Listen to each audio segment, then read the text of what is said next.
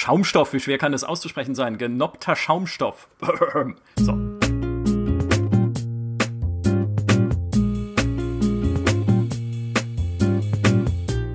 Ihr blickt in einen Raum nur wenig größer als eine Telefonzelle.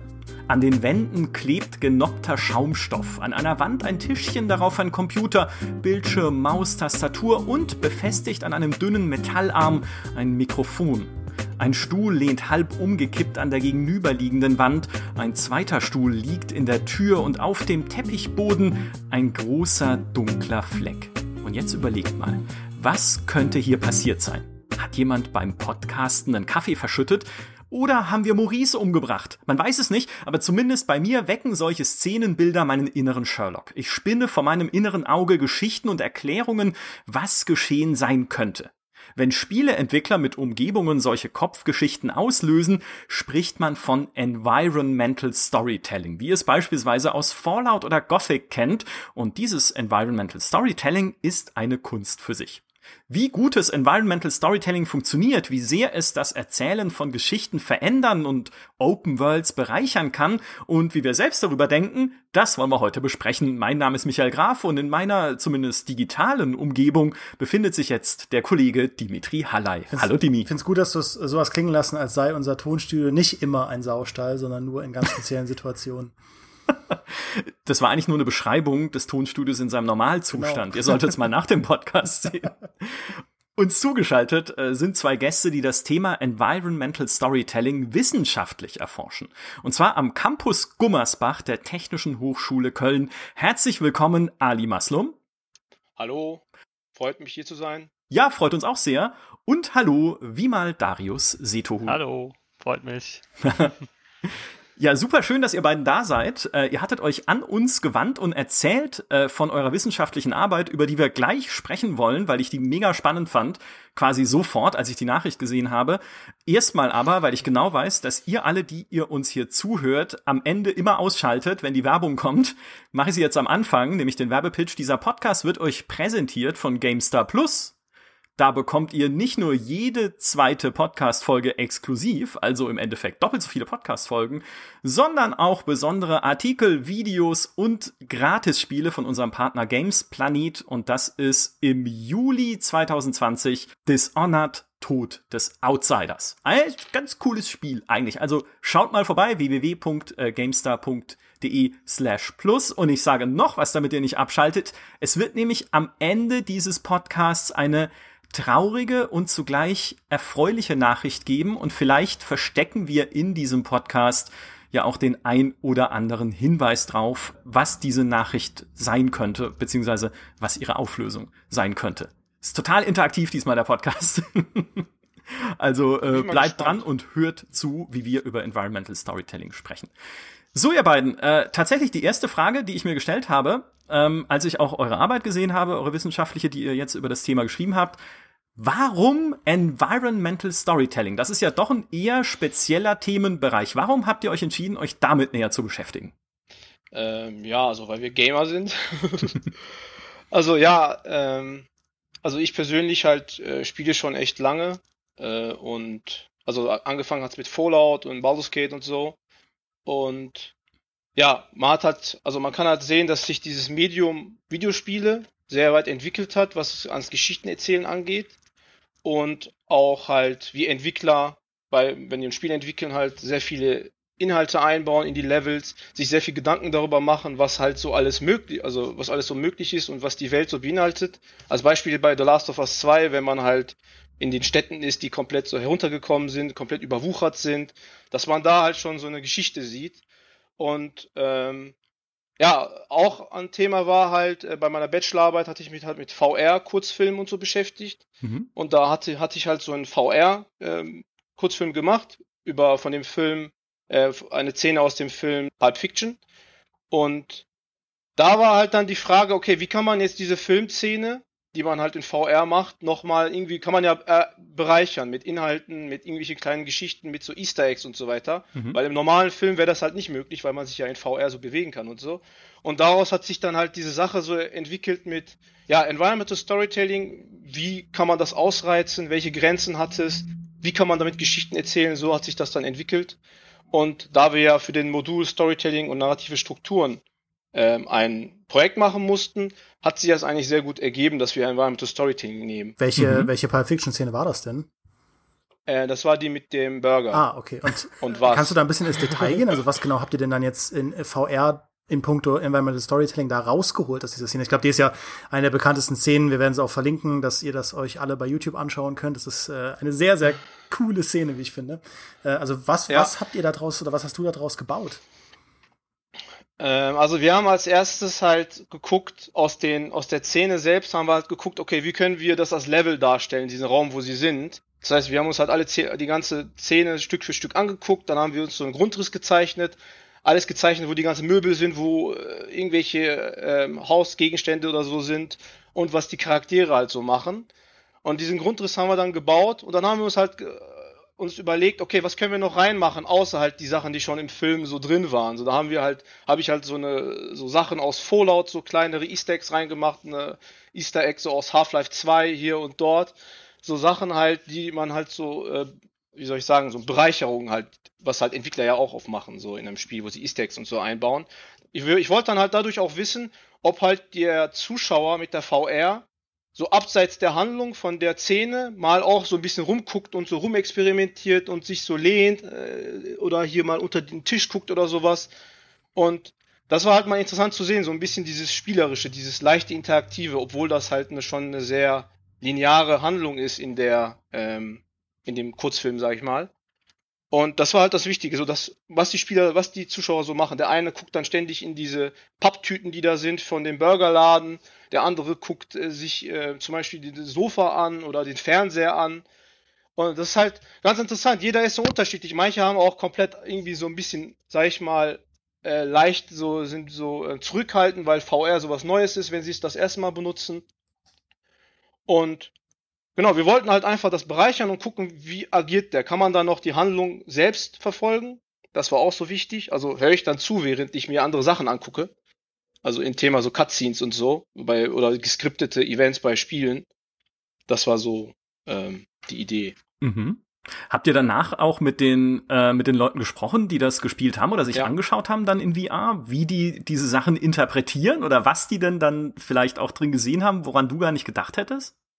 Ja, also es war, wir hatten halt zehn Probanden, die haben wir dann das halt ähm, anschauen lassen, dieses VR, diese VR-Demo. Und dann haben wir sie halt so einige Fragen gestellt, wie zum Beispiel, ja, konntest du so ähm, der Handlung folgen? Da habe ich auch gefragt, was war das für ein Burger, äh, was sie darüber gesprochen, worüber die gesprochen haben. Äh, oder halt, äh, hast du halt dieses Gegenstand gesehen, hast du dir das angeguckt? Oder warum? Ich habe das halt aufgenommen mit Nvidia Experience, hatte ich das aufgenommen, was mhm. die so machen. Dann ja, warum hast du da hingeguckt? Warum hast einer hatte ständig in die in diese Tüten von dem Burger, also in die Burgertüten ständig reingeguckt. Immer wieder.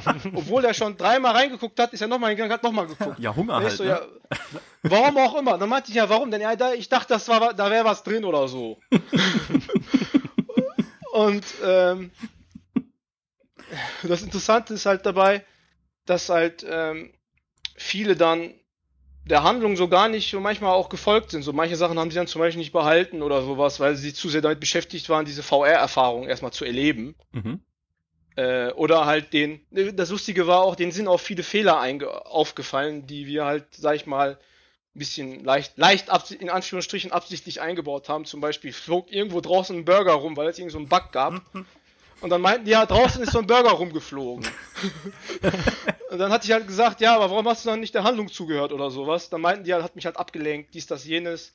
Ähm, und jeder hat halt sich auch anders bewegt. Die anderen, einen fanden das, fanden das halt seltsam, wenn, wenn ein Protagonist auf sie halt zugekommen ist, so ein, also einer der Protagonisten kommt halt, als sie auf zugekommen haben, dann fanden die das so komisch, das ist so ein bisschen, das fühlt sich seltsam an, wenn man halt in einer virtuellen Welt ist und der, ein Charakter direkt auf einen zukommt. Das war für manche komisch. Mhm. Und bei uns war es auch noch so, wir hatten halt kein Avatar gebaut. Also wir hatten jetzt kein 3D-Modell für den, äh, für den eigenen Zuschauer. Das heißt, er war so wie, wie ein Geist in der Umwelt. Und das fanden auch manche komisch. Die meinten, ja, warum habe ich keine Hände? Warum habe ich keinen Körper? Ich fühlte mich da irgendwie in der Luft so. Mhm. Und äh, dann meinte ich ihn halt, ja, das haben wir auch Zeitgründen nicht mehr geschafft, aber ist schon ein, ist schon ein gutes Dings hier, ähm, also so eine gute Anmerkung, so ein Feedback, weil dann fühlt man sich halt nicht mittendrin in der Welt. Dann ist man halt nur ein Zuschauer. Und man hat auch gar keine, man hatte ja auch gar keine Möglichkeit, da irgendwie zu interagieren. Man konnte sich nur die Sachen angucken. Das heißt, man war halt nur kein Spieler oder so, oder äh, man war halt einfach nur passiv da und am Zugucken. Mhm. Und meine, also bei der Arbeit war nochmal so eine Frage, ähm, gibt es einen, also welchen Unterschied gibt es zwischen klassischen Filmen, die wirklich mit, äh, mit festen Perspektiven arbeiten, ne, Kameraperspektiven, das Gesicht ze zeigt das Gesicht, wenn jemand wütend ist oder traurig ist und dies und das. Und bei VR kannst du das ja nicht so direkt machen. Da ist ja ein bisschen der Spieler so ein bisschen frei. Und da war auch so, so den Unterschied mal so zu sehen, wenn man mal äh, irgendwie diese Kameraperspektive bricht und einfach sagt, hier, nimm die VR-Controller, nimm die VR-Brille, mach was du willst in, der, in dem Raum. Und das war halt auch mal so interessant zu sehen, so diesen Unterschied. Das wäre voll die, voll die Challenge, wenn du irgendwie jemanden da hinsetzt und sagst, bitte folge dem Gespräch und draußen fliegen die ganze Zeit Burger oder Croissants oder so weiter vorbei. mal vor den Folterkeller. Ja, wir wollten noch. wir wollten noch so einen kleinen, so einen Orang-Utan draußen einbauen, mhm. der da durch die Gegend tanzt manchmal aber das haben wir zeitlich nicht mehr geschafft, weil es gibt so ein Experiment, ja, da ähm, ne? so ein Genau, genau, das, das, das hatte ich auch gesehen, da dachte ich mir, boah, das könnte man auch einbauen, aber das hatten wir nicht mehr, zeitlich nicht mehr geschafft. Ja. Äh, unsere Aufmerksamkeit gilt indes zu, 100, äh, zu 120 Prozent dem Thema Environmental Storytelling. Und äh, es ist ganz spannend, dazu kommen wir auch später noch, äh, weil ich mir gerade auch noch mal eine Videoaufnahme davon angeschaut habe. Ihr habt auch für eure Arbeit zu dem Thema noch mal speziell eine Virtual Reality Demo gebaut die ich äh, sehr spannend fand und auch das, was sie ja. mit mir schon macht. Ich habe sie jetzt nicht in VR ausprobiert, weil meine Oculus Quest äh, verstaubt hier irgendwo in greifbarer Nähe. ich weiß nicht genau wo, äh, aber ich habe mir zumindest das Video angeschaut und es ist es ist sehr sehr cool. Ähm, aber um noch mal einen Schritt zurückzugehen, ähm, ihr habt euch in der Arbeit dann äh, spezifisch erstmal zwei Spiele angeschaut, nämlich The Witcher 3 und The Forest. Und die Wahl fand ich super weird, weil okay, The Witcher 3, also quasi Open-World-Rollenspiel oder überhaupt Rollenspiele, ich habe ja eingangs auch schon Fallout und Gothic erwähnt, da kennt man Environmental Storytelling schon. Also da sagst du halt, okay, hier äh, irgendwie, wenn in Fallout da ein Grab ist und es liegt Kinderspielzeug drauf und daneben zwei erwachsene Leichen, dann spinnst du dir einfach deine Geschichten und so. Aber The Forest, äh, wo ist da das Environmental Storytelling? Weil das ist ja eher ein Survival-Game. Da strandest du ja irgendwie als, wie ist es, man stürzt als Vater, der nach seinem Sohn sucht, mit dem Flugzeug genau. im Wald ab und dann äh, genau. äh, muss man im Prinzip survivalen. Genau. Genau, das, ähm, wir haben ähm, im Zuge der Arbeit auch erkannt, dass es, dass man so in zwei ähm, Kategorien äh, das Environmental Storytelling ähm, unterteilen kann. Also, dass mhm. man zum einen ein äh, entwicklerbasiertes Environmental Storytelling hat, wo die Entwickler selbst die Macht darüber haben, wo die äh, Spuren zu finden sind, also wie ist das Layout eines Levels. Und zum mhm. anderen ähm, gibt es dann auch dieses spielerbasierte Environmental Storytelling, was ja ganz spannend ist, weil da ähm, hat der Spieler selber äh, die Freiheit, Spuren in der Welt zu hinterlassen. Und ähm, das merkt man dann insbesondere bei Multiplayer-Spielen, wo es auch solche Möglichkeiten gibt, zum Beispiel auf der Wand äh, Zeichen zu sprühen oder mhm. ähm, ein äh, das ist auch bei, bei Singleplayer-Spielen möglich, dass man einen Mord verursacht und dann nach ein paar Wochen denselben Ort wieder besucht und dann sieht, dass der Ort völlig abgesperrt ist. Das ist ja auch so eine Art von äh, Storytelling, was mhm. man jetzt zwar selber erlebt, aber man merkt halt diese kausale Zusammenhänge, also Ursache, Wirkung. Was, was habe ich als Spieler für eine Wirkung äh, in dieser Umwelt. Genau, und das ist eben bei ähm, The Forest auch teilweise so, ähm, weil man kann ja, wenn man jetzt äh, das mit mehreren Spielern spielt, ähm, kann man sich eine Basis bauen und man hat die Freiheit, das zu bauen, so wie man es will. Und wenn andere Spieler das besuchen, dann können sie sich natürlich fragen, wieso genau hier, wieso gerade hier? Ähm, ist man hier besser von Gefahren geschützt und ähm, wie, wie sieht, wie sind die Wände platziert? Solche Fragen kommen dann auf. Das ist dann wieder diese Interpretation der Umwelt auf Basis von ähm, Aktionen von anderen Spielern. Genau, das Interessante ist ja auch dabei, dass ja jeder anders vorgeht bei The Forest, wenn er eine Basis baut. Der eine ist eher so ein bisschen chaotisch beim Bauen. Der macht einfach so, ja, das kommt dahin, das kommt hierhin, tobt sich so ein bisschen aus. Dann gibt's auch, das ist mir auch passiert, ah, da gibt's halt andere Spieler, die so, nein, warum hast du das dahin gebaut? Baut das hier hin, baut das so, baut das so.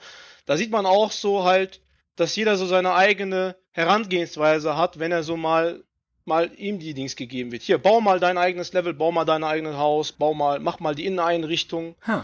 Und das ist ja auch so ein interessanter Aspekt. Ja, was ja auch in der realen Welt so ist. Wenn du halt, wenn jemand ein Haus hat oder eine Wohnung hat, dann richtet er es ja auch so nach seinem eigenen Kopf an. Und manche haben so einen Plan, manche sind ordentlich, die manchen sind unordentlich. Und das erzählt ja auch nochmal so eine Story über den, über die Person, die da spielt. Und mhm. das ist halt auch nochmal interessant in, äh, in so einem Survival-Game zu sehen, wo man sagt, hier, mach, bitte, du hast die Werkzeuge, hol dir die Bäume und was weiß ich äh, und bau. Ja, mhm. Und das, deswegen hat mir auch The Forest so genommen. Und weil es halt auch überall gibt es ja so kleine Secrets, die so ein bisschen verraten, wer auf der Insel war, dass vorher Leute da waren. Irgendwelche Wandmalereien in der Höhle, irgendwelche Zelte in Höhlen, wo Leute wahrscheinlich waren, wo man sich denkt, ah, okay, hier waren Menschen, die haben wahrscheinlich auch hier gelebt. Wo sind sie? Sind sie tot? Ähm, da sind irgendwie Cola-Dosen oder irgendwelche anderen Dosen. Da findet man irgendwelche Schachteln, irgendwelche Bilder, Fotos. Das heißt, okay, die Leute haben mir Fotos gemacht. Und dann findet man ja noch irgendwie solche ähm, seltsamen Architekturen und Bauten und so, wo man sich dann denkt, okay, war hier so ein komischer Kult? Und da denkt man halt die ganze Zeit nach. Und das ist ja so eine passive, also Storytelling bei Environmental Storytelling, wo einfach einfach Bilder da sind und dann guckt man sich das an und interpretiert halt das. Jeder Spieler interpretiert es ja anders. Manche laufen ja auch dran vorbei, was mir auch oft passiert. Ich finde, The Forest ist auch ähm, auf eine ähnliche Art und Weise durch seine Umgebung faszinierend wie auch äh, der Horrorfilm The Descent, ähm, auf dem das ja auch, also es basiert nicht darauf, aber es war eine der Inspirationen für das Spiel, ähm, wo im Prinzip äh, Menschen in Höhlen andere menschenähnliche Kreaturen entdecken, natürlich mörderische Kreaturen entdecken, äh, die aber ursprünglich auch äh, Humanoiden waren und sich dann aber durch ihre spezielle Umgebung so entwickelt haben. Und ähnlich finde ich ist auch in The Forest lösen halt diese Kannibalenstämme, die man da entdeckt, halt sofort bei mir diese ganzen Fragen aus, weil die arbeiten, was ja cool ist an The Forest, ist, dass diese Kannibalen nicht einfach wie so NPCs in anderen Spielen auf dich zulaufen mit dem Hackebeil und alle versuchen im Rudel dich äh, kaputt zu schlagen, sondern dass die ja durchaus sehr menschlich reagieren auf das, was du machst. Also zum Beispiel auch Distanz halten und dich einfach nur beobachten oder merken, wenn sie unterlegen sind, dass sie abhauen oder so. Das war ja zumindest, ähm, ich weiß nicht, was alles sich getan hat bei dem Spiel. Ich war da, bin da so eine Weile nicht mehr drin, aber das war eines der Aushängeschilder damals. Und das finde ich, erschafft sofort dieses Gefühl von, diese Welt existiert unabhängig von mir und diese Leute leben unabhängig von mir was für Environmental Storytelling finde ich super wichtig ist, weil da dadurch einfach Atmosphäre ja. erschaffen wird. Und ohne Atmosphäre, ohne eine dichte Atmosphäre, habe ich überhaupt keinen Bock, mich mit, äh, mit einer Welt zu beschäftigen äh, und diese, äh, diese Umgebung ja. auf mich wirken zu lassen. Bevor wir jetzt ähm, noch tiefer einsteigen, würde ich vielleicht noch einen Schritt zurück machen und einfach für die Leute, die nicht so tief drin sind in dieser ganzen Debatte, könnt ihr vielleicht ähm, mal kurz abgrenzen, wie mal, du hast es ja schon äh, so ein bisschen mit diesen zwei Gattungen in, in den Raum geworfen, was Environmental Storytelling unterscheidet von beispielsweise einem konventionellen Plot-Storytelling und aber auch sowas wie diesem Emergent Storytelling, über das immer gesprochen wird, einfach damit wir diese Begrifflichkeiten ein bisschen sortiert bekommen für jemanden, der jetzt den Podcast vielleicht auch noch keine zwei Jahre hört. Genau, also wenn man Environmental Storytelling so in einem Satz beschreiben müsste, da gibt es so, so eine äh, Zitierung von Miyazaki, äh, CEO von From Software. Der äh, hat damals gesagt, ähm, a well-designed world could tell its story in silence. Und ich finde, das beschreibt das ganz gut, weil wenn man eine Welt äh, gestaltet und äh, Objekte bewusst platziert, ähm, so dass man daraus ein sinnvolles Ganzes interpretieren kann, dann hat man das geschafft mit dieser Story in Silence. Also es ist keine aktive Erzählung notwendig dafür. Und beim Environmental Storytelling ist halt wichtig, dass man den Spieler einbezieht in die Interpretation von Informationen, weil er dann er oder sie zu einem aktiven Teilnehmer in dieser Umwelt werden. Und das ist halt das Spannende daran, weil es ist, es ist sehr belohnend, wenn man als Spieler ähm, was erkennt oder was erkennen kann aus den Hinweisen, die eine Umwelt einem bietet. Und ähm, den Begriff gibt's schon lange, also Environmental Storytelling, das hat ähm, Herr Don Carson im Jahre 2000 so formalisiert. Da hat er über Theme Parks gesprochen und wie die einem eine Geschichte erzählen können. Und das sollte so als Inspiration für äh, zukünftige Entwickler dienen. Ähm, und wie man das jetzt vom, sage ich mal, traditionellen ähm, Erzählungsmethoden unterscheidet. Man hat ja da zum Beispiel das Drei-Akten-Modell. Da kann man auch so wirklich äh, Spannung aufbauen. Ich sage jetzt nicht, dass das bei Environmental Storing nicht möglich ist. Da ist es einfach nur anders. Es, ähm, wenn man jetzt ähm, Spannung aufbauen will, da gibt es Welten, wo man äh, mit verschiedenen Medien das schaffen kann. Also man kann, ähm, ich habe jetzt, jetzt so direkt kein konkretes Beispiel, aber es gibt so äh, 2D-Spiele, wo man ähm, in verschiedenen Höhen sich befindet und je höher man ist, desto besser oder desto näher ist man am Ziel.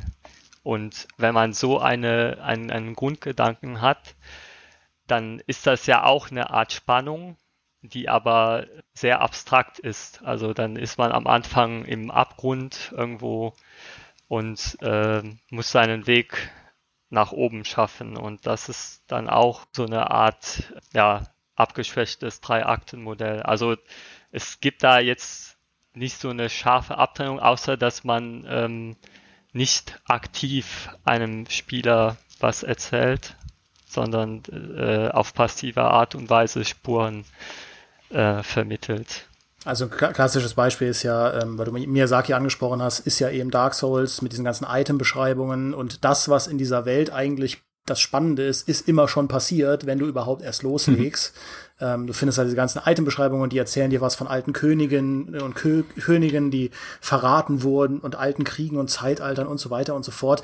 Und das, was du dann eigentlich tust in der Welt, ist halt dich so lange durchkämpfen, bis du irgendwann Feuer anzündest oder es sein lässt. Das ist im Prinzip der Plot von einem reinen Dark Souls-Spiel. Genau. Ähm, die Faszination liegt ganz woanders, beziehungsweise der Plot wird faszinierend, wenn du, wenn du dieses Drumherum halt verstehst. Und äh, deswegen sind Dark Souls immer so die, die äh, ähm, Galionsfiguren für Environmental Storytelling, aber es gibt da natürlich unzählige weitere Beispiele. Myst, ja, der Klassiker, dieser Adventure-Klassiker, äh, ist auch ein Beispiel dafür. Ja. Adventures sind ja sehr oft sehr plot-heavy aber in, im allerersten Mist, äh, deswegen ist es auch so anders als beispielsweise LucasArts-Spiele ist, du, du wirst einfach auf diese Insel geworfen und musst erst mal rausfinden durch diese ganzen Rätsel und so weiter, was ist denn hier überhaupt los?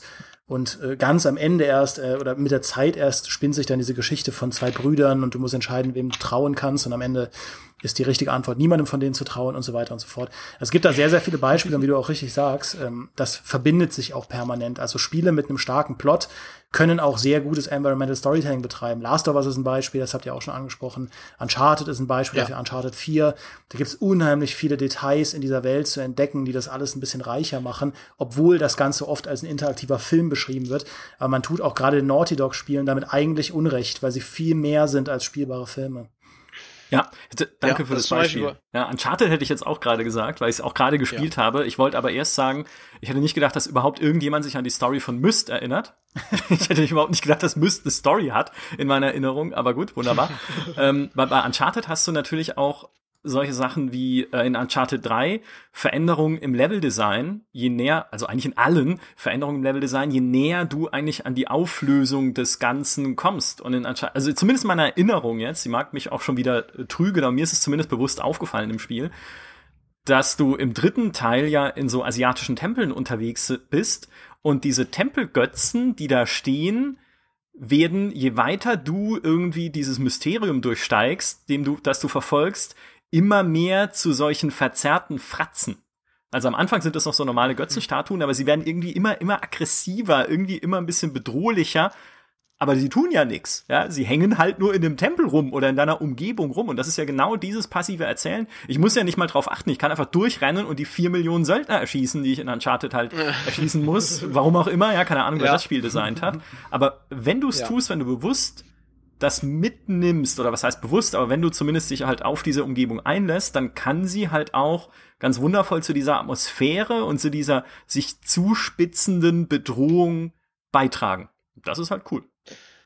Ja, ist ja auch bei Tomb Raider auch so. Ich meine, da ist man ja halt in antiken Ruinen von den, was weiß ich, Ägypter, Maya und sonst und sonst andere Dings. Und da ist ja auch interessant. Man kommt halt in eine in eine Ruine rein, die ja seit Tausenden von Jahren war keiner da, sagen wir mal beispielsweise. Und dann geht man da halt rein und untersucht diese Dinge, sieht Wandmalereien und sieht irgendwelche antiken Urnen und und äh, Schätze und so weiter. Und danach hat man ja auch Möglichkeit zu interpretieren. Und oft übernimmt ja auch äh, Lara Croft dann immer diese ähm, Beschreibung und macht dann halt diesen Erklärbär. Aber man kann auch das so, da kann man aber auch sehen, dass man sich das so ein bisschen so angucken kann und oh, guck mal, so große Architekturen haben sie gebaut, die waren ja ziemlich fortschrittlich und und auch da ist ja auch dieses Alleine sein, man ist halt alleine, mhm. man ist halt diese Einsamkeit wird dann auch so über das Environmental Storytelling so übertragen. So. Und das ist halt auch das Interessante daran. Mhm. Zum Beispiel, wenn jetzt ähm, Polizisten an einen Tatort kommen, dann, und dann ist ja das schon, die Tat ist ja schon passiert. Das heißt, die Leute, die ja, äh, sag ich mal, eine Aktivität oder etwas getan haben, äh, sind ja schon weg. Und was man halt, was dann Polizisten machen können oder die FBI oder halt äh, ein Detective, der muss dann interpretieren, okay, was ist hier passiert? Welches Motiv könnte dahinter stecken? Ne? War das jetzt pure Gewalt, aus welchen Gründen auch immer? was würde für eine Waffe benutzt. Und das ist ja auch schon eine Environmental Storytelling, wenn man es halt von ganz von, von der Metaebene betrachtet. Mhm. Oder halt zum Beispiel Archäologie ist ja auch in einer Art und Weise Environmental Storytelling. Ne, wenn man bei den ägyptischen Ruinen guckt, das sind ja schon über tausende von Jahren her. Und die hatten ja auch nicht so viel Schrift oder sowas. Also da, die hatten ja nur diese Papyrus-Sachen und so, aber wenn die halt schon weg sind, wenn man die nicht mehr sag ich mal, her wiederherstellen kann, dann muss man halt auf Interpretationen mhm. gehen oder auf die Wandmalereien. Und das ist ja auch Environmental Storytelling, was man ja auch in Spielen so benutzen kann, wie bei Tomb Raider und so weiter. Also da sieht man eigentlich schon, dass das halt schon eine sehr starke, eine sehr große Hintergrund hat, äh, was auch sehr lange, sehr weit zurückreicht. Wir hatten ja unser, in unserer Arbeit diese Hermeneutik erwähnt, also diese Deutung, dass Menschen deuten, dass Menschen interpretieren Interpretieren von Texten, von religiösen Texten, von Mythen, von Legenden, von Prophezeiungen. Und dass diese Deutung eine extrem hohe Bedeutung hat bei Environmental Storytelling. Weil jeder anders halt an eine bestimmte Geschichte oder an einer bestimmten Welt herangeht, so. Und das ist halt auch nochmal das Interessante, was wir dann auch so, sag ich mal, gefunden haben, dass es halt diese ganze Interpretation extrem wichtig sind. Ne, und dass man das auch halt in einem Spiel fördern muss. Und manchmal hat man ja keine Zeit dazu, weil ein Spiel zu hektisch ist, wie bei Uncharted oder sowas, wenn man da eine Million Söldner wegschießen muss. Aber wenn man dann die Zeit hat, mal das zu machen, dann ist es eigentlich extrem interessant, wenn man sich mal so dieses Bild, so diese Panorama, sag ich mal, von einer zerstörten Stadt, sag ich mal, überwucherten Stadt wie bei The Last of Us oder bei anderen Spielen, so eine antike Ruine, wenn man sich das mal einfach anguckt, dann ist das schon echt, echt cool. Mhm. Ich, ich fand es auch mega spannend, was ihr beide auch vorhin gesagt habt in Bezug auf äh, tatsächlich Multiplayer, dass wenn ich ja mit anderen zusammen spiele oder zumindest mich in derselben Welt bewege wie andere und deren Bauten und Hinterlassenschaften betrachte, auch was mir anfange zusammenzureimen über diese Spieler, wer die waren, was die da gemacht haben, was sie da gebaut haben. Und das ist tatsächlich, das ist für mich, war für mich so ein Aha-Moment, weil das habe ich nie so gesehen.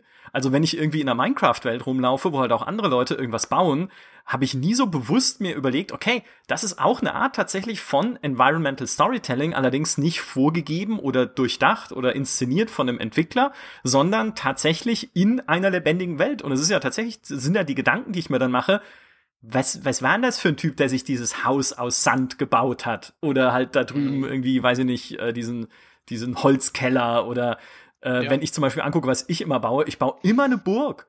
Also immer, wenn man mich an Minecraft, ich baue jedes, ich kann mich überhaupt nicht bewusst entscheiden, was anderes zu bauen als eine Burg ja, in Minecraft. Es wird so. irgendwie immer ja. eine. Okay. Ja, ich auch immer. Auch in Terraria, ich baue immer eine Burg. Aber das hat lustigerweise ja Dark Souls auch. Du hast ja da auch diese Nachrichten und äh, Dark Souls 2 auch die Schatten von äh, anderen Spielern, mhm. die auf die Fresse bekommen haben.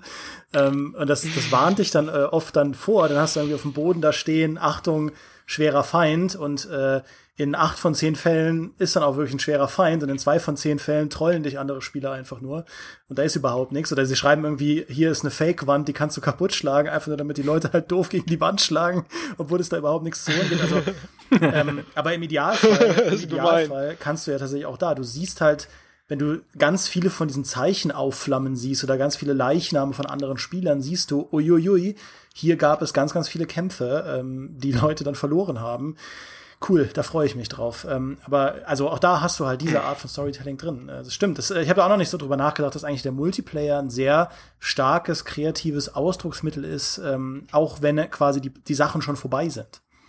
So er dir es denn gestattet. Das ist es ja. Ne? In den meisten Multiplayer-Spielen kannst du ja nichts kreativ verändern in dem Sinne. Ja. Aber das ist ja nochmal dann ein zusätzlicher Reiz für gerade solche Spiele wie in Minecraft oder halt auch Survival Games wie eben The Forest. Wenn dir das Spiel gestattet, das zu tun, kann es halt noch mal durch dieses Interpretieren von Spielerruinen, ja, also nicht die Spieler selber, sondern die Ruinen, die sie halt hinterlassen haben, kann es sie halt noch mal so eine zusätzliche äh, interessante Ecke geben. Ja, ist mega mhm. spannend. Genau, äh, das äh, mit bei The Forest zum Beispiel, wenn man diese Höhleneingänge sieht und dann diesen Seil sieht, ne, da denkt man ja auch direkt nach, okay, okay, wer hat diesen Seil dahin gemacht? Hm, dann, okay, das sieht, dann guckt man sich das ja an. Da wurde dann halt, sag ich mal, so ein äh, Haken oder sowas, äh, Seil ist an einem Haken dran, dann denkt man sich, okay, das waren wohl Leute, die hatten wirklich Kletterausrüstung und so. Da weiß man sofort, okay, hier waren wohl vorher welche und wo sind die jetzt? Sind die jetzt wieder, sind die noch oben? Ich habe keine Leichen gefunden. Sind die Leichen da unten? Was ist da unten? Woher kommen die Eingeborenen? Kommen die von da unten? Und dann denkt man sich, ja komm, ich gehe mal runter. Und dann findet man halt so langsam das raus. Okay, die kommen alle von hier.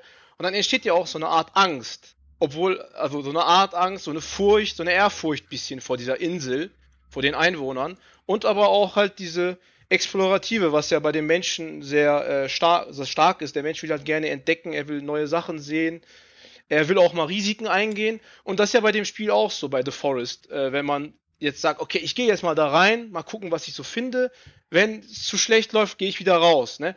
Und das bei The Forest ist halt diese Environmental erzählt halt in der Hinsicht eine, schon eine sehr, sehr starke Story, weil sie halt dir zeigt, die Insel geht auch noch in die Tiefe. Ne, es ist nicht nur einfach die Oberfläche, sondern da unten ist auch noch was. Mhm. Und man weiß auch nicht, wie, wie tief dieses Höhlensystem geht. Also ist da nochmal so eine Ungewissheit, was nochmal diese ganze Erzählung, so sag ich mal, verstärkt und die Spannung auch. Äh, ja, genau. Das, deswegen hatten wir auch The Forest ausgewählt. Du hast ja gefragt, warum gerade Forest. Mhm. Das war einer der Gründe auch. Mhm.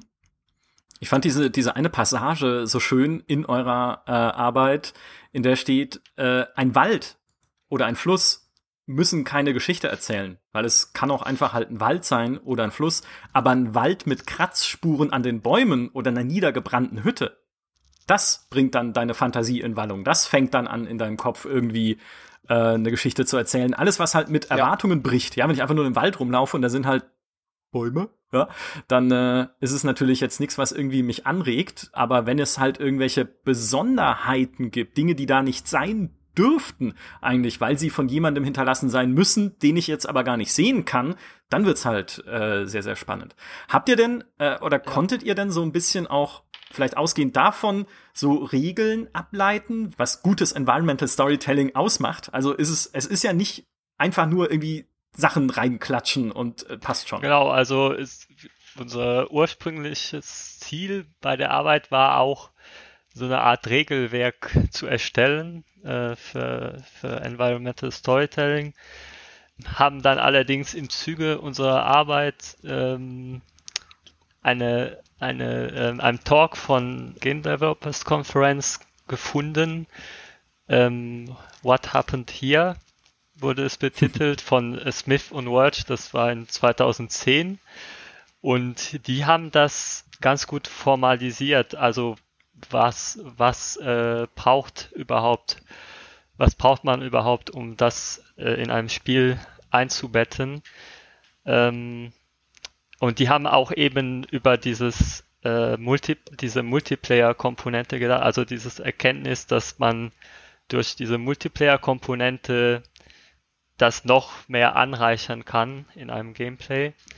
Äh, das hatten mhm. die damals schon erkannt und die haben auch so ähm, Aspekte und Techniken von Environmental Storytelling beschrieben, auf die könnte ich ganz kurz eingehen. Also die haben bei den Aspekten oft davon gesprochen, dass man, dass, dass man den Spieler dazu bringt, ähm, einzelne Elemente aus einer Szene zu assoziieren und dann als sinnvolles Ganzes zu interpretieren.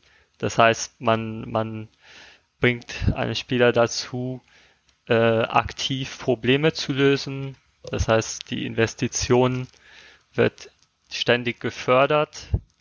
Und da ist auch ganz wichtig anzumerken, dass diese Interpretation von ähm, Situationen ähm, sehr stark davon abhängt, welche Vorerfahrungen ein Spieler hat. Also auch den kulturellen Hintergrund zu berücksichtigen. Ähm, das heißt, wenn man jetzt ein Spiel entwickelt, muss man das immer im Hinterkopf haben. Ähm, auch wenn man jetzt eine Spielreihe entwickelt, weil es gibt dann auch manchmal Spieler, äh, die gerne äh, ein paar Reihen überspringen und dann ja, müssen die sich auch in irgendeiner Art und Weise äh, damit identifizieren können. Und es gibt halt noch das, den Aspekt der Telegrafie, was ich persönlich sehr spannend finde, weil die beschreiben das so, dass man mit verschiedenen sensorischen Merkmalen, also zum Beispiel auditiv, einen Spieler dazu bringt, zu einer bestimmten Stelle zu navigieren. Das heißt, die Telegrafie ist so, so eine Art Lockmittel.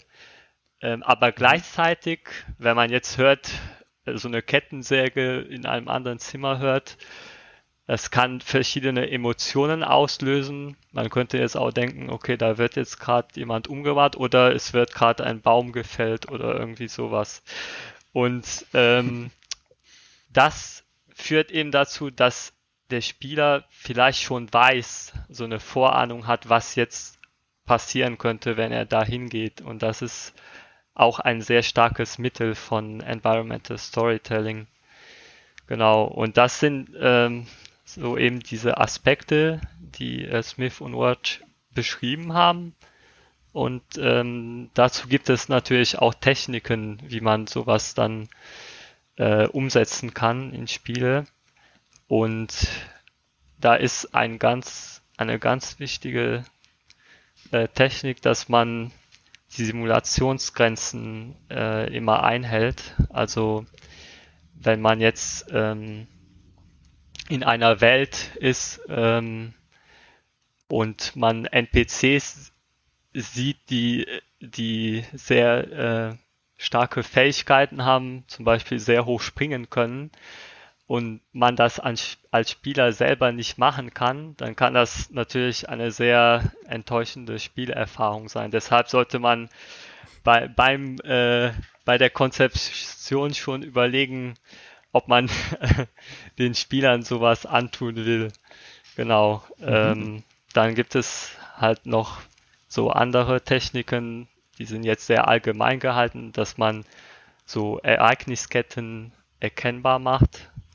Das heißt, so Spuren, die hinterlassen wurden, dass ein Spieler jetzt herleiten kann, wie ist das passiert, damit man dem auch dieses äh, Erfolgserlebnis erlaubt. Und da gibt es, glaube ich, ein Beispiel, wo man jetzt in einer Küche ähm, ein abgestürztes Flügel sieht und ähm, man sich als Spieler denkt, wie ist das jetzt da gelandet? Das äh, habe ich jetzt aus einem Spiel, aber ich weiß nicht mehr, leider nicht mehr, wie es heißt. Ähm, jedenfalls exploriert dann der Spieler diese Umgebung und geht dann in die erste Etage und entdeckt dann einen Musikraum und äh, da ist ein riesen Loch in der Mitte und wenn das ist dann so ein Aha-Moment, dann weiß er, okay, das mhm. ist eingestürzt und dann ist das Klavier. Also ein sehr einfaches Beispiel. Genau, und da gibt es noch die Technik, dass man den Spieler über die Geschichte involviert und ähm, über die Umgebung Ereignisse mitteilt. Was ich dann immer bemerkenswert finde, ist, ähm, dass eigentlich gutes Environmental Storytelling oder Environmental Storytelling, das gut sein könnte, dann doch irgendwo ruiniert wird dadurch, dass es zu explizit ist. Also ich, es gibt so viele Spiele, die dann im Endeffekt irgendwo einfach nur so einen Zettel hinklatschen, wo dann äh, doch wieder auf zehn Seiten steht, was hier passiert ist. Und ich frage mich immer, wer in Gottes Namen hat denn Bock, das sich durchzulesen bei einem Spiel wie Assassin's Creed Origins, wo es auf 100 Stunden 300 von diesen Zetteln theoretisch geben kann. Ähm, ja, ja. Also ich habe selbst, ich habe jetzt vor einer Weile Assassin's Creed Origins noch mal komplett durchgespielt mit beiden DLCs zum ersten Mal. Ähm, also ich hatte für den Test damals nur das Hauptspiel gespielt logischerweise. Und das war also am Ende habe ich überhaupt nicht mehr aufpassen können, weil ich dachte, das sind so viele Informationen und gerade auch äh, ähnlich lustigerweise wie bei einem Shadow of the Tomb Raider, wenn äh, du mit sehr vielen Informationen konfrontiert wirst, die dir jetzt relativ fremd sind. Also zum Beispiel diesen äh, Maya-Göttern oder auch im Ägyptischen, den ägyptischen hm. Göttern. Das ja. wird dann die ganze Zeit einfach gedroppt und gedroppt und gedroppt, weil natürlich das Leute geschrieben haben aus dieser Kultur, also äh, beziehungsweise in der Story haben es dann ja Ägypter geschrieben. Und natürlich, um das äh, atmosphärisch gut rüberzubringen, erklären die nicht in jedem Brief nochmal, wer die Götter sind, an die sie glauben. Aber für mich als Spieler ist es super schwierig, mir das alles im Kopf zu behalten, was genau das jetzt sein soll. Und ich finde dann oft Environmental Storytelling viel mächtiger, wenn du stattdessen einfach nur ein Haus erkundest in einem, in einem Rollenspiel und siehst, da sind sechs Leichen und ein toter, äh, weiß ich nicht, Snapper oder so, wie bei einem Gothic. Und du, du spinnst dir das selbst zusammen, da sind Stühle ja. umgekippt und irgendwie eine blutige Gabel steckt irgendwo in einem äh, Holzbalken drin und so weiter und so fort. Also das, oder wie halt bei einem Witcher 3 auch, dass du, dass du dann halt diese Höhle findest, wo ein Troll äh, den äh, in Kermorhen da den Squad äh, kaputt gemacht hat, der in Witcher 1 äh, oder ein Teil von diesem Squad, der in Witcher 1 die Burg überfallen hat. Da haben sie dann auch wiederum einen Zettel hin platziert, aber dieser Zettel ist halt kurz und knackig und eigentlich ergänzt er einfach nur das, was da in der Umgebung auch rumliegt, statt dass die Umgebung eigentlich nur existiert, um diesen Zettel zu platzieren. Äh, also ich finde, ein gutes Environmental Storytelling ist so schwierig zu machen, weil du eigentlich auch da, wie in einem, in einem guten Plot, eigentlich mehr zeigen musst, als zu erzählen. Mhm. Und auch nicht zu viel. Weil das finde ich ist auch immer so ein, äh, es muss auch nicht jede Ecke mit 46 Skeletten vollgestopft sein, die irgendwie äh, Fallout. Ja, genau. Ja, zum Beispiel, ja. Oder äh, gibt ja noch andere Beispiele. Ich fand zum Beispiel auch, ja. äh, auch Uncharted 4 ist mir am Ende zu voll. Da ist zu viel. Also ja. auch mit dann, wenn du noch Briefe findest, in denen das erklärt wird, was ich mir eh gerade aus der Umgebung hergeleitet habe. Ich will nicht verraten, was es ist. Vielleicht wollt ihr es noch spielen, aber es wird dann, das ist mir zu zu sehr in my face. Ja, also dann, damit das mhm. funktioniert, muss es ein gewisses Maß einhalten. Und ihr schreibt ja auch in eurer Arbeit, dass das Spannende äh, an dieser Wahrnehmung von Environmental Storytelling ist ja, du hast überall diese Mikronarrative. Das heißt, kleine ja. Geschichten, kleine Vorkommnisse, kleine Ausschnitte und die puzzelst du dann in deinem Kopf zu einem großen Ganzen zusammen und interpretierst sie halt dazu. Und wenn das aber dann irgendwie zu viel und zu explizit wird, dann ist da halt, also für mich die Luft raus, einfach, dann ist der Reiz raus. Ja, ja. Ja, man kann ja, ich meine, bei Assassin's Creed ist ja ein gutes Beispiel, da ist ja wirklich da wird man, überschüttet, da wird man einfach über, über, überschüttet von so, von so Informationen. Oder bei, hier bei Horizon Zero Dawn ist das ja auch so. Da sind auch so viele Icons einfach auf dieser Map, dass du einfach nur noch denkst, äh, ich sehe die Map gar nicht mehr. äh, und das ist auch halt das Problem. Dann verliert man auch relativ schnell das Interesse. Soll ich jetzt da hingehen zu dem Icon? Ist sowieso wieder ein Icon. Aber kann ja sein, dass da irgendwo was ist, was die Entwickler platziert haben und man es gar nicht findet, so dann. Deswegen. Weil man einfach denkt, boah, ich habe keine Lust mehr, ich will jetzt einfach die Haupthandlung machen, mach ein paar Nebenquests, Fertig. Ja, und das ist halt, das ist halt genau das Problem, weil dann Entwickler halt zu viel reinmachen, zu viel reinbauen, dann auch zu viele Texte, das war auch bei Metro, äh, hier bei dem neuen Metro Exodus. Ich habe manche Texte auch gar nicht mehr gelesen, weil es einfach zu viel wurde. Mhm. Was soll ich mir denn noch alles durchlesen? und, äh, und das ist halt auch die Sache. Bei The Last of Us 2 zum Beispiel, da ist ja, gibt's ja auch Texte, so kleine da Tagebuchzettel oder so, kleine Zettel, wo die Leute hingeschrieben haben, was passiert ist. Aber die sind dann auch kurz gehalten. Und die kann man dann auch eigentlich ganz gut lesen, weil sie nicht so oft vorkommen. Und auch, weil halt oft reicht das auch, was man da hat. Da geht man in ein eingestütztes Haus, alles ist total chaotisch und das und dies und hier, äh, die Wände sind kaputt und okay, wahrscheinlich ist eine Bombe eingeschlagen. Man weiß ja, dass halt die Militär bei dem ersten Teil oder in der Vorgeschichte so ein bisschen hat ja die Militär die Städte bombardiert. Da weiß man, ah, okay, hier ist eine bestimmte Bombe eingeschlagen und so weiter und so fort. Mhm. Also, ich finde halt bei Environmental Storytelling muss man halt so ein bisschen den Maß oder muss man halt so ein bisschen wissen, okay, wie viel können wir in diesen Abschnitt reinmachen? Äh, oder wie viel Mikronarrativen sind möglich? Ne, oft machen das ja Entwickler einfach aus dem Bauchgefühl. Da ist halt ein Level-Designer, der, der, der designt so ein Level und denkt sich dann, boah, diese Geschichte wäre doch mal lustig, wenn ich das einbaue. Oder ein Quest-Designer. Das passiert ja oft halt durch diese, durch diese Schaffensprozess von einem Level, von einer Quest. Und das erweitert sich da dann auch so, mhm. ne? Und diese Mikronarrativen, wie du schon auch gesagt hast, und äh, dass, dass die dann halt so diese Welt, die ja sowieso schon ausgebaut ist und die Story, die ja auch drin ist, erweitert das dann und macht es halt noch, sag ich mal, gibt diesen Tiefgang. Mhm. Ja, du fühlst wirklich, da ist was dahinter, da ist wirklich, da ist eine, das hat eine Persönlichkeit, die Welt.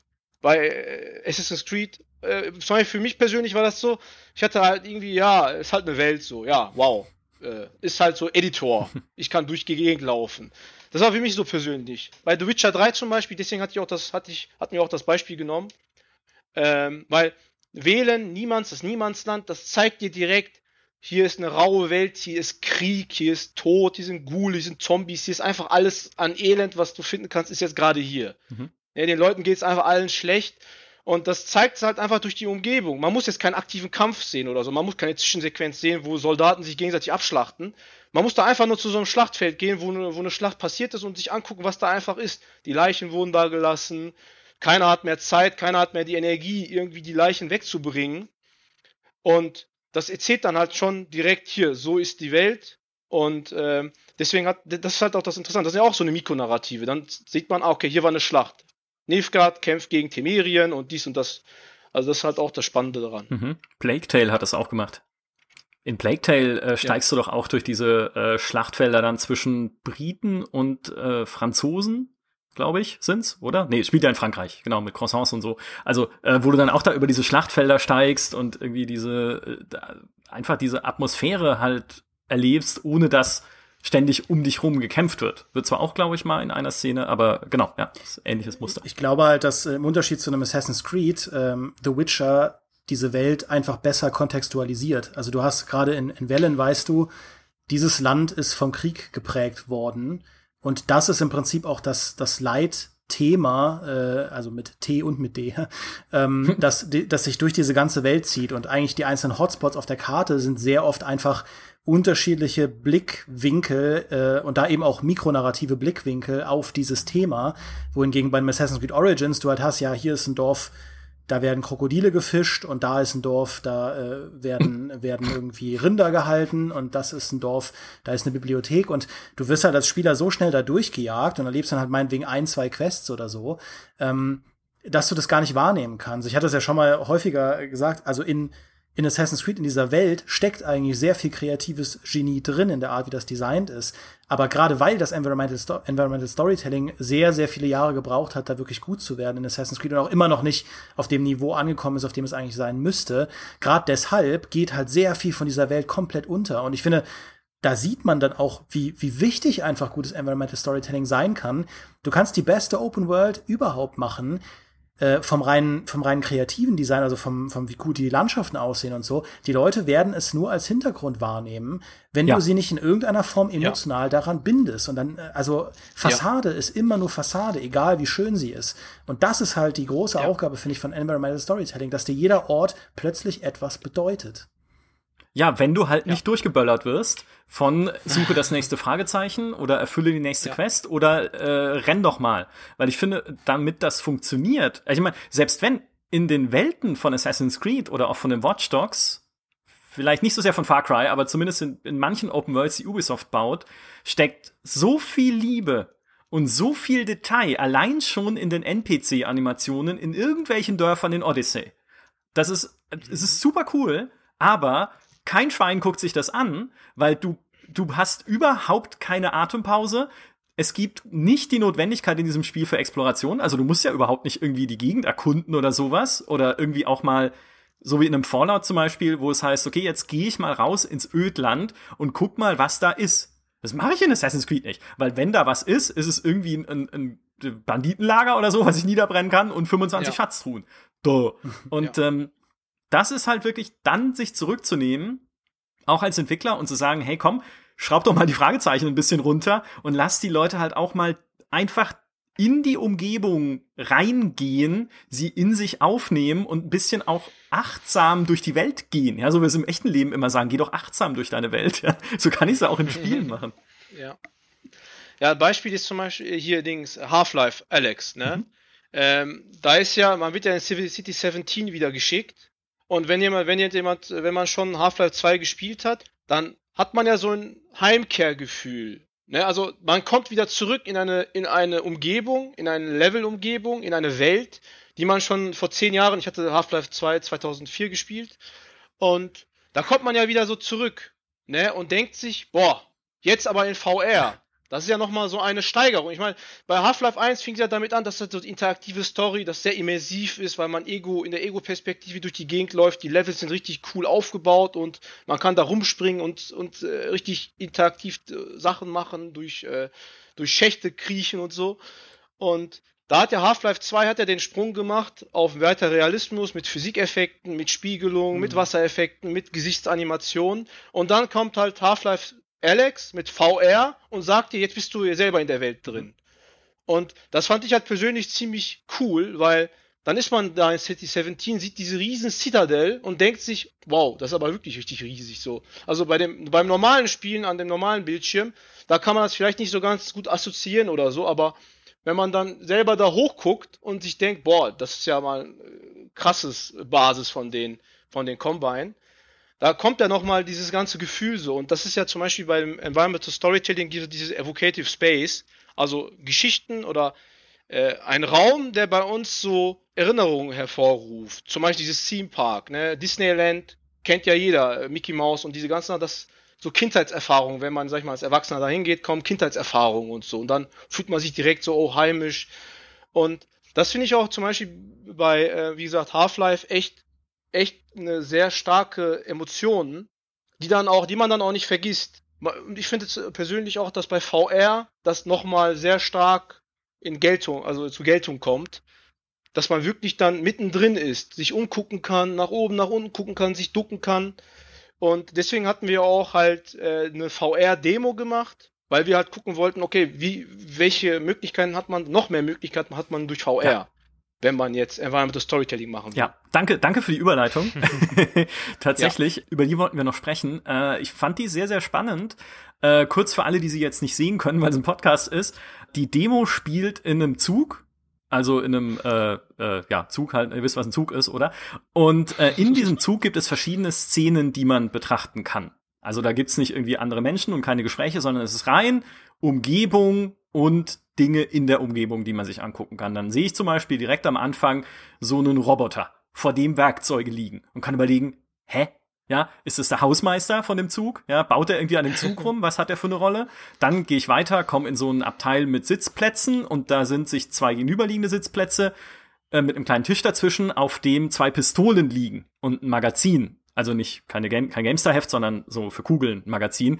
Und ein Blutfleck an der gegenüberliegenden Sitzlehne. Kann überlegen, hä, was ist da passiert? An einem anderen Tisch äh, liegt irgendwie ein Hammer und am Nachbartischchen steht eine Tasse. Ich meine, heißt jetzt vielleicht nicht viel, aber auch da, ne? Überlegen, okay, weiß ich nicht, vielleicht hat da jemand irgendwie Tassenschlagen gespielt oder so. Und dann noch irgendwie eine Sitzbank, unter der äh, Geldscheine liegen, eine Axt mit Blutflecken und so äh, auch Blutspuren an der Wand in so einem ja, in, in einem Bad oder in, einer, in einer, so einer Art Dusche, weiß nicht, da ist auch ein Spiegel an der Wand.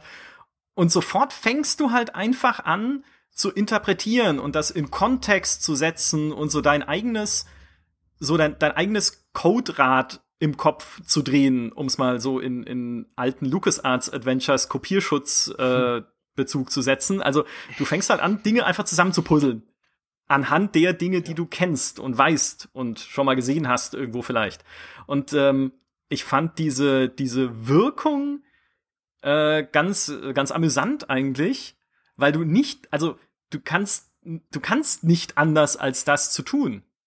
also auf diese Gedanken zu kommen, auch wenn ich weiß, dass es ja nur eine Demo von euch ist. Es ist ja jetzt nicht irgendwie ein, eigenes Spiel oder sowas und auch nichts, mit dem ihr jetzt notwendigerweise eine eigene Story erzählen wollt, sondern einfach nur so ein, so ein, so ein Assoziationsspiel eigentlich. War das auch so gedacht von euch? Äh, ja, also wir wollten, ähm, wir wollten eigentlich einfach mal gucken, was man so während, also während wir halt diese Zug gebaut haben, ähm, wollten wir einmal mal gucken, was kann man alles so reinnehmen und äh, wir wollten auch eine Story so. Am Anfang hatten wir uns eine Story nicht ganz überlegt, weil wir noch nicht genau wussten, in welche Richtung es gehen soll. Die Story hat sich eigentlich mit dem Szenario entwickelt. Also mit dem, ich wollte halt unbedingt einen Zug, weil das sowieso dann alles beschränkt ist von dem, wo man hingehen kann. Dann haben wir weniger Arbeit. äh, und halt ein Zug eignet sich auch eigentlich ganz gut, weil man halt, ähm, wie gesagt, eingeschränkt ist und nur in eine bestimmte Richtung gehen kann. Und ähm, ich hatte auch da zu der Zeit Westworld geguckt und fand dieses äh, diese Welt, wo man machen kann, was man will und äh, es gibt niemanden, der Rechenschaft zu, zur Rechenschaft zieht, mhm. fand ich ganz spannend. Und dann haben wir das halt versucht, so in den Zug einzubauen, dass das halt so eine ein Zug ist, da kann man reingehen und dann kann man machen, was man will und niemanden interessiert das. Und das war so die Prämisse. Da haben wir halt versucht, das so ein bisschen rüberzubringen mit den Pistolen und dann ist da Kaffee und das so diese Absurdität so auch. Warum ist da Kaffee und warum sind da Pistolen? haben die Kaffee getrunken und dann haben sie sich abgeknallt oder was ist da so passiert? Oder halt mit dem Geld und mit der Axt, da wollten wir auch so eine so eine, so eine kleine Geschichte zeigen, wo wahrscheinlich wegen Geld oder wegen irgendwie Streit dadurch entstanden ist und sie sich dann umgebracht haben. Und da wollten wir halt so auch Puzzleteile. Ne? Bei Environmental Storytelling ist so, dass man ja Puzzle Teile verteilt und dann kann der Spieler oder der Zuschauer das so ein bisschen zusammenpuzzeln und sich dann dabei was denken. Ja, es kann sein, dass er jetzt gar nicht hinter diese Story herkommt und denkt, ja, das ist ein Hausmeister, der Roboter, und der hat die alle umgebracht oder sowas. Kann ja auch sein. Also ist ja frei, kann so ein bisschen. Ja.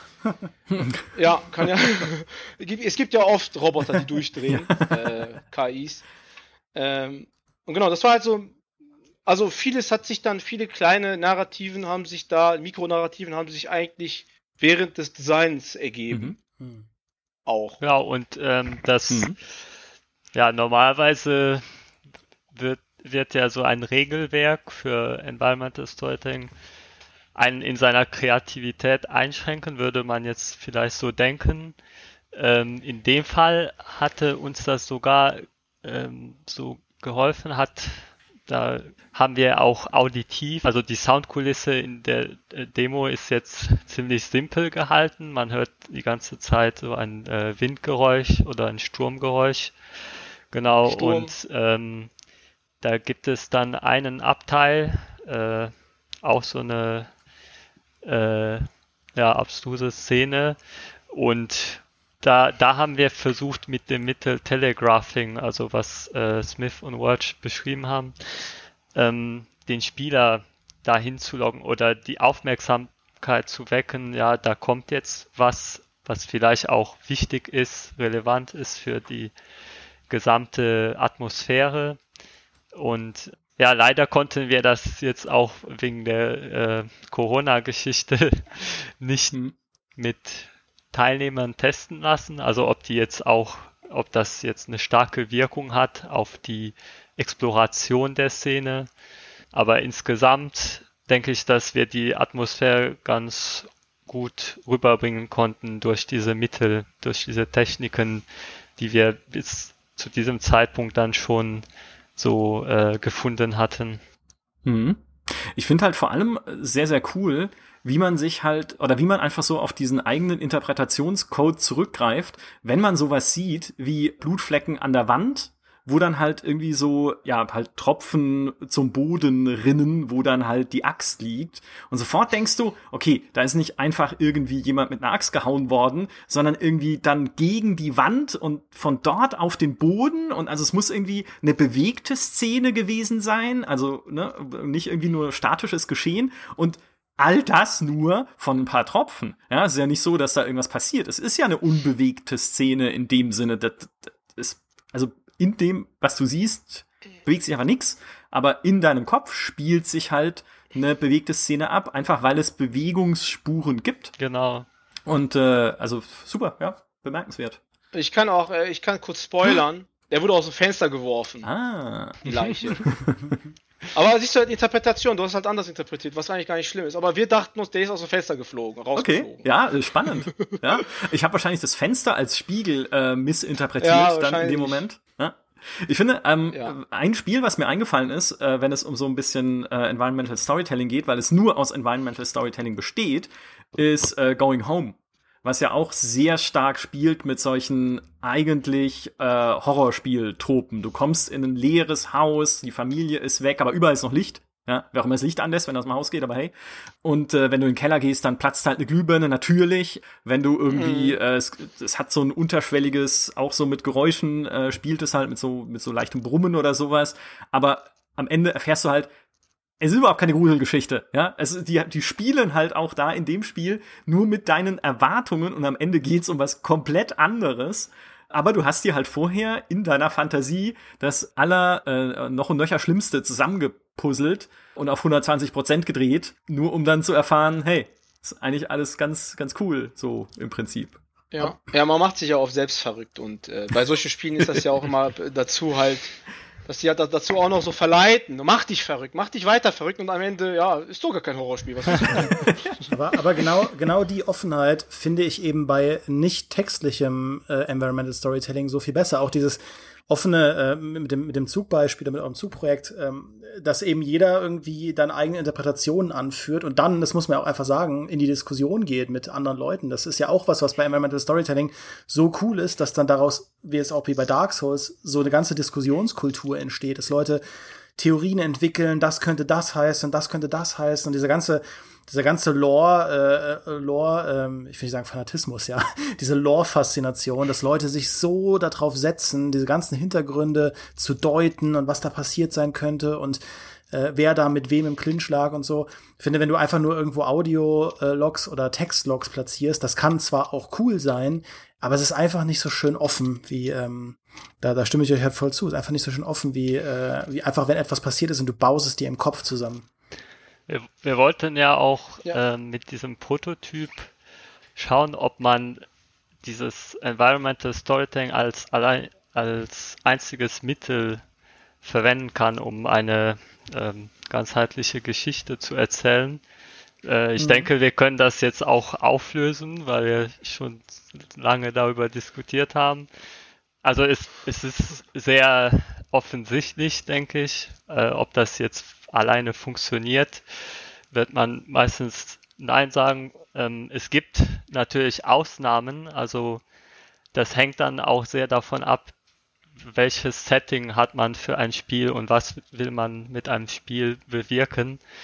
Das heißt, äh, wenn man jetzt zum Beispiel sehr viel mit statischen Objekten oder Gegenständen arbeitet, dann ähm, gibt dieses Mittel schon viel her. Und ähm, da muss man sich dann eben bewusst sein, welche Limitierungen Environmental Storytelling hat, damit man auch ähm, die Aufmerksamkeit des Spielers ständig aufrechterhalten kann. Ähm, und wo es jetzt nicht funktionieren würde, das als einziges Mittel einzusetzen, wäre jetzt zum Beispiel bei Geschichten, wo man sehr stark auf emotionale Handlungen basiert, weil ab da hat man immer aktive ähm, Erzählungen und ähm, es ist auch eben schwierig, wenn man jetzt eine Story hat, die sehr dicht ist oder die sehr komplex ist, das auf passiver Weise zu erzählen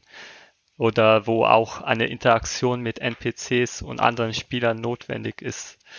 Genau, und das, das wären mhm. so Punkte, wo man dann auf andere Mittel zugreifen muss. Und äh, letzten Endes äh, ist, glaube ich, Environmental Storytelling für die meisten Spiele eine ganz gute Art, das zu ergänzen. Also eine ähm, Story, die traditionell erzählt wird, äh, sehr linear, das nochmal an Gewicht zu geben und spannender zu verpacken. Das äh, ist, glaube ich, so, was man mit Environmental Storytelling sehr gut erreichen kann. Mhm. Wie ihr beiden ja vorhin auch schon gesagt habt, äh, es gibt einfach Tiefe. Und Tiefe ist immer gut ja. für Glaubwürdigkeit. Ali, du hast es vorhin auch ähm, nochmal äh, genauer erklärt. Du hast einfach das Gefühl, wenn es um dich rum noch Dinge zum Entdecken und Details zum Entdecken und Interpretieren gibt, dass diese Welt noch mehr ist als einfach nur irgendeine Kulisse aus dem Editor, die jemand halt äh, sich äh, hat einfach äh, auf irgendwie Welt generieren geklickt, ja, und dann kam halt eine Welt raus, sondern wenn du das Gefühl hast, da steckt Tiefe drin, da steckt vor allem Vergangenheit drin. Environmental Storytelling heißt ja. ja. immer, was ist vorher passiert? Also es gibt etwas, was vorher passiert ist. Es gibt Vergangenheit. Es ist eine Welt, die nicht jetzt entstanden ist mit mir zusammen, sondern äh, halt schon vorher da war und gelebt hat und vielleicht auch weiter äh, existieren wird, wenn ich nicht da bin oder so. Das ist halt eine riesige Chance, einfach atmosphärisch für Spiele da mehr drauf zu gucken. Aber wie er auch richtig sagt, wenn ich nur das mache, dann ist es Fallout 76. Weil wundervolle Welt, ja, ist super cool. Also eine der, finde ich zumindest, eine der besten Welten, die Bethesda jemals gebaut hat. Aber am Anfang, vor dem Wastelanders DLC, keine NPCs, keine richtigen Quests. Ja, ein paar Roboter, die lustig sind, aber es hat halt einfach das, die, die richtige, dich emotional berührende Story gefehlt. Und dann nur durch Kulissen zu gehen, in der, äh, in der, äh, in denen halt äh, haufenweise Leichen rumliegen, weil alle in dieser Welt sind ja tot, das reicht halt dann auch nicht. Ja. Ja. ja. Genau. Ich meine, Bethesda platziert ja auch gerne sehr oft Skelette. Ja. Bei Fallout, bei Fallout 3 und so und bei 4. Ähm, und das ist halt auch ein Problem halt, wenn man wirklich immer, wenn das wird dann irgendwann redundant, ne? Und dann ist das nichts mehr Neues. Dann sagt man ja, ich weiß ja, dass da, dass alle tot sind, weil das äh, nuklearer Winter ist. äh, und bei The Last of Us zum Beispiel ist ja ein gutes, das ist ja ein gutes, ähm, gutes Beispiel für emotionale Geschichten. Das erzählt eine emotionale Geschichte, das erzählt eine Geschichte, wo es um so eine Vater-Tochter-Beziehung geht, wo es um Verlust geht, wo es um Rache geht, um Angst, um um diese ganzen Sachen. Und das kannst du halt dann ohne Charaktere nicht erzählen. Mhm. So, ne? Oder ohne Leute, die das, sag ich mal, im Motion, im aufwendigen Motion Capture spielen, kannst du es nicht machen. Aber sag ich mal, wenn du jetzt kein Studio bist wie Naughty Dog, da kannst du es, also ich meine, wenn man die Ressourcen nicht hat, wie, wie die oder wie andere große Studios, da kannst du das halt auch nicht machen, wenn du keine Motion Capture und so machen kannst. Das heißt, du musst dann halt auf statische, auf etwas, auf so Sachen zurückgreifen, die dann keine Motion Capture haben, die keine aufwendigen Gesichtsanimationen haben und muss dann halt auf Environmental, nur auf Environmental Storytelling zurückgreifen, um deine Geschichte zu erzählen. Also es ist halt so eine Ressourcenlimitierung auch, würde ich sagen. Mhm. Zum Beispiel äh, bei, bei äh, The, The Forest, ne, das ist ja ein Indie-Studio, die haben halt keine Möglichkeit für krass aufwendig äh, inszenierte Handlungen mit Motion Capture und so. Und die haben dann halt auf diese Weise, sag ich mal, eine Geschichte integriert. Die kam ja später rein, mhm. soweit ich weiß, bei The Forest. Das merkt man ja auch am Spiel. Du stürzt ab, dein Sohn wird entführt und dann äh, heißt es ja beim Spiel, ja, geh und mach mal ein Haus für, bau mal 30 Stunden lang dein Haus fertig. Dein Sohn kann warten da unten irgendwo im, im Keller, egal. Mhm. Und das Witzige war, ich hatte halt mit einem Freund zusammen das gespielt und wir sind doch direkt raus, erstmal Haus finden, gebaut, bla bla bla, erstmal das finden, dies finden und äh, Sohn, ach ja, der kann ein bisschen warten. Aber ein anderer Freund, der hat mir gesagt, was? Nein, ich habe sofort den Jungen gesucht. Das kann ja nicht sein, dass mein Sohn entführt wird. Ich habe ihn sofort gesucht. Ich so, was? Warum? Warum hast du nicht dein Haus erstmal gebaut? Ist doch egal. Also, da sieht man halt so verschiedene Spielstile und auch wie Leute anders da, da an die Sache herangehen. Und das ist auch spannend. Mhm. Weil, wenn man jetzt zu zweites spielt, dann ist, dann ist man, hat man nicht so viel Angst. Ne, als wenn man jetzt alleine das The Forest spielt. Ne? Dann, wenn man zu zweit ist, dann denkt man sich auch, komm, gehen wir mal jetzt in die Höhle rein und gucken, was da ist. Wir sind ja zu zweit. Ne? Falls was passiert, dann hebe ich dich wieder auf und dann kommen wir weg und was weiß ich. Ja. Aber der, der andere Kollege, der hat das halt alleine gespielt und für den war das auch wieder ganz anders, dieses Feeling. Und das ist auch, also, das ist ja bei The Witcher 3 auch so. Siri, ja, kann ein bisschen warten, ich mache mal noch diese Nebenquest und diese Hexerauftrag und so. das ist halt das Interessante auch dran. Also wenn du halt so eine große Welt hast mit sehr vielen Mikronarrativen, kann, kann es dann, oder ist die Wahrscheinlichkeit sehr hoch, dass die, dass der Hauptplot so ein bisschen, sag ich mal, Nebensache wird. Naja, ne, was ja bei The Witcher 3 an einigen Stellen passiert ja. ist. Oder halt bei The Forest ist es ja auch so, der Sohn ist erstmal egal. Und es ist halt schwierig, diesen, das ist halt so ein Spagat, Spagat würde ich sagen. Mhm. So eine Gratwanderung, so eine schmale Gratwanderung zwischen wie viel Inhalt, wie viel Mikronarrativen kann man in eine Welt packen, und macht halt noch äh, oder und erzeugt noch diese Aufmerksamkeit, diese Spannung muss ja irgendwie gehalten werden, dass man jetzt nach Siri weiter sucht oder dass man jetzt den Sohn bei The Forest sucht. Und bei Spielen wie äh, The Last of Us 2 beispielsweise, da ist es ja so, man ist halt immer eingeschränkt, man geht halt immer Level, Etappen, es ist halt immer relativ linear alles. Ja, da hat man keine, keine Möglichkeit zu sagen, ich gehe jetzt mal dahin, ist egal jetzt da, was da ist. Und aber bei Open World Spielen kann es halt zu dem Problem kommen, wo man dann wirklich so ein bisschen die Aufmerksamkeitsspanne runtergeht und man erst nach zwei Monaten wieder anfängt, das Spiel weiterzuspielen oder sowas. Ja, definitiv. Wie geht's für euch jetzt weiter? Also jetzt, wo ihr sozusagen, ist eure Arbeit schon fertig oder wollt ihr jetzt euch noch weitere Spiele auch anschauen und ein bisschen weitergehen und forschen auch in die Richtung? Also eigentlich war ja die Idee, dass wir auch mal einen Entwickler interviewen. Mhm. Ähm, zum Beispiel, ich hatte ja auch dich angeschrieben wegen hier CD Projekt und mhm. so, also wegen den Witcher-Machern da mal, dass man da vielleicht mal fragen kann, was haben sie sich dabei gedacht oder auch andere Entwickler?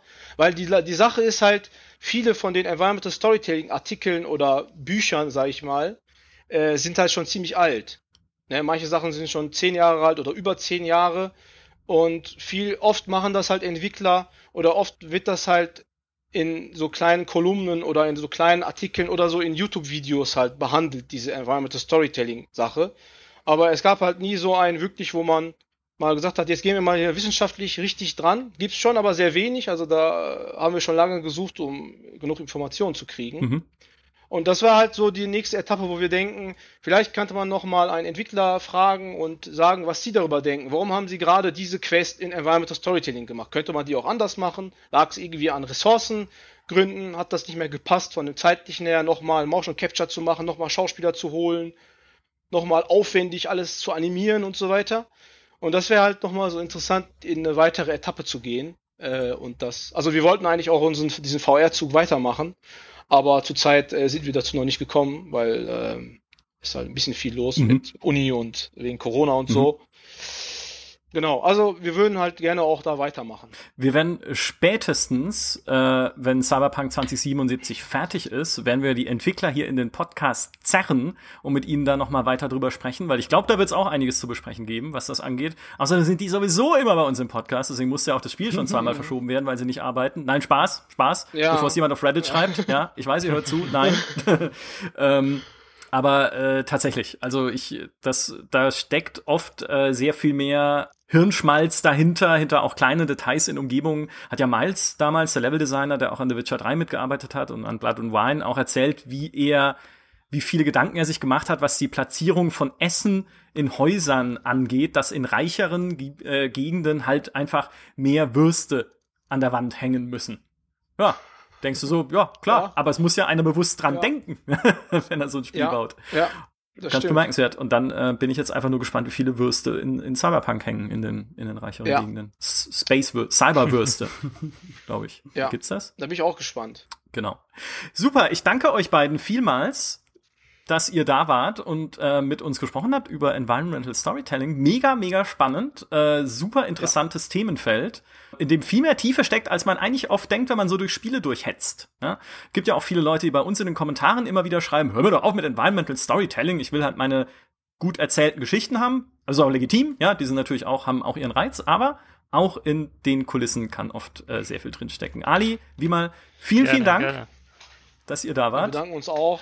Und äh, ich muss jetzt noch meine die traurige Ankündigung nachschieben, die ich am Anfang, ich will nicht sagen äh, versprochen habe, sondern angedeutet habe. Thomas hat leider äh, aufgehört, unser Podcast-Cutter und einer der Mitgründer dieses Podcasts. Lieber Thomas, alles Gute auf deinem weiteren Weg.